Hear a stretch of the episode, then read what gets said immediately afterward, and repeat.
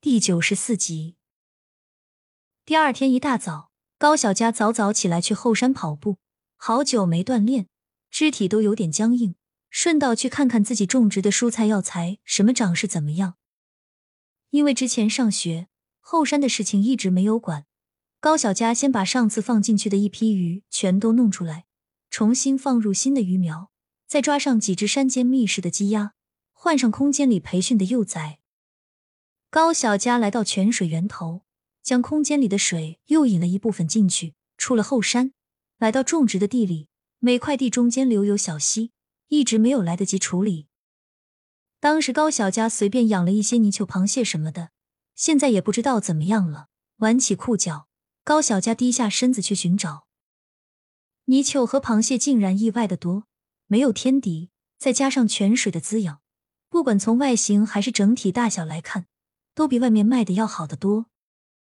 想了一下，高小佳准备等会儿把这个工作交给大牛哥和小牙，可以让他们多一点收入。正准备出去，却被一个不知名生物咬了一下。还好他穿的厚，不是很疼。抬起脚才发现，竟然有意外之喜——小龙虾。这是他之前最爱吃的食物了，麻辣小龙虾，这是蒜香小龙虾，不管什么味道。想想都要流口水，刚好可以让大牛哥也给自己弄一点，有点恋恋不舍的看了一眼，吸了吸口水。这会儿已经有村民出来干活，看见高小佳都纷纷主动打招呼，毕竟这是大主顾，得罪不起。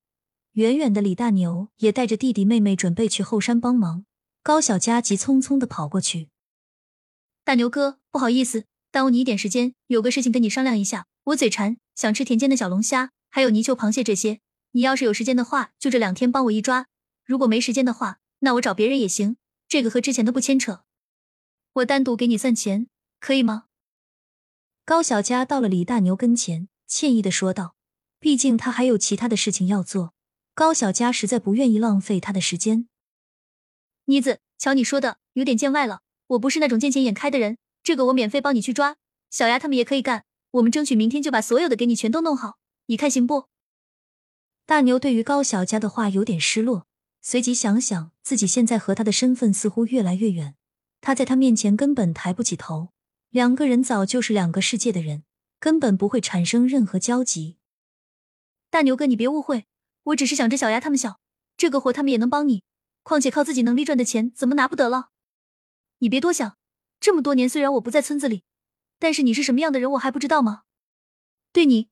我是百分百信任，你就放心的拿着吧。高小佳知道一个人带着一大家子是多么的不容易，能帮一点是一点。况且他的人品还是值得信任的。既然你相信我，那我就跟你不客气了，一定给你办的妥妥当当。大牛哥看高小佳如此信任自己，扭头对小牙叮嘱道：“小牙，跟哥哥去抓泥鳅好不好？”大牛哥，别急啊，你带几个竹篓子再去。拿上筷子，要不容易夹到手，别受伤了。高小佳细心的叮嘱道。大牛哥回头笑了笑，没事的小佳说完就和妹妹走了。高小佳看这边基本都忙得差不多，打算去给村长再送些钱去。之前给高德贵的，就让他好好留着吧。等到了村长家，高小佳给村长钱，明婶非要石君明送他。对于高小佳。明婶是有自己的私心的，毕竟他现在是村里的红人，而自己的儿子大小是个官二代，怎么的也不亏，是不是？高小佳和石君明走了一路，简单的聊了聊村里的情况。小明哥，我不在村里时间长，你和通明叔比较了解，我打算在咱们村到时候建个学校，你觉得怎么样？想了想，石君明才敢回话：“妮子，你是咱们村最有学问的一个人。”你想建学校，这是好事，但是具体的事情还是要多问问我爹还有其他人的意见，毕竟这不像市种的那么简单。我担心你最后好心办了坏事。高小佳当然明白石君明的意思，点点头。没一会儿就到了。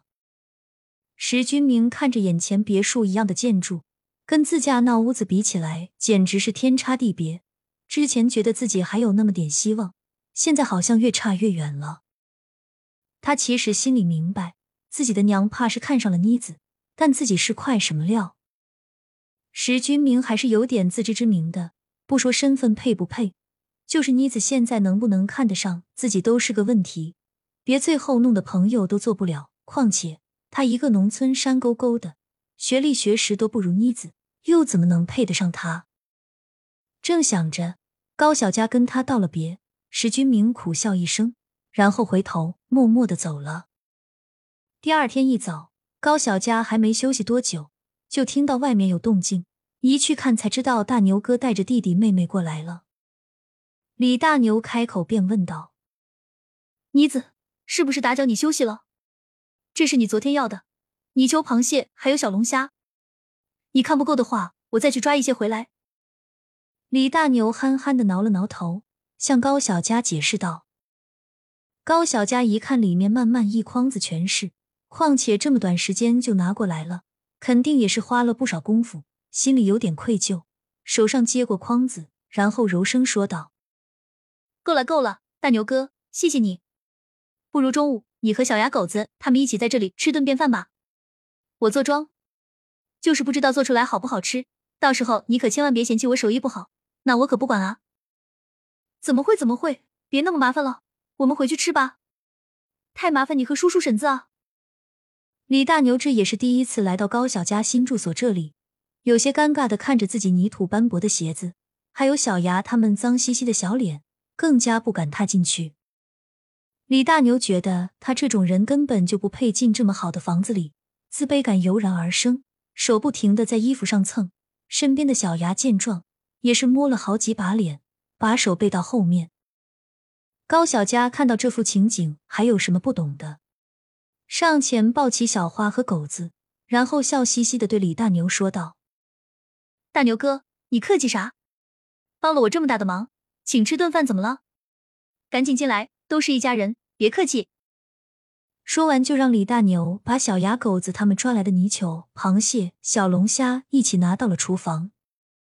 小牙赶紧过来帮忙，别的重活干不了，这点小事还是可以的。只见他拿起小刷子。对着每一个龙虾仔仔细细的刷了起来。这会儿，刘慧芬和高德贵刚忙活完，回来看见李大牛和小牙他们也在，刘慧芬乐呵呵的上前招呼道：“大牛，今天过来了，那一会儿就别走了，留下来吃顿便饭。这是小牙和小花吧？这么久没见，都长这么大了，不错不错，小小年纪就知道帮哥哥一块干活，真是个好孩子。来。”婶子帮着你们一起干，大牛，你们大男人就别插手了，去陪你叔唠唠嗑吧。厨房这些东西就交给我们来。说完，就把李大牛往外推，让他陪高德贵去聊天儿。刘慧芬则跟着一帮孩子忙活这忙活那，厨房里几个女人叽叽喳喳的，热闹的不行，场面十分融洽。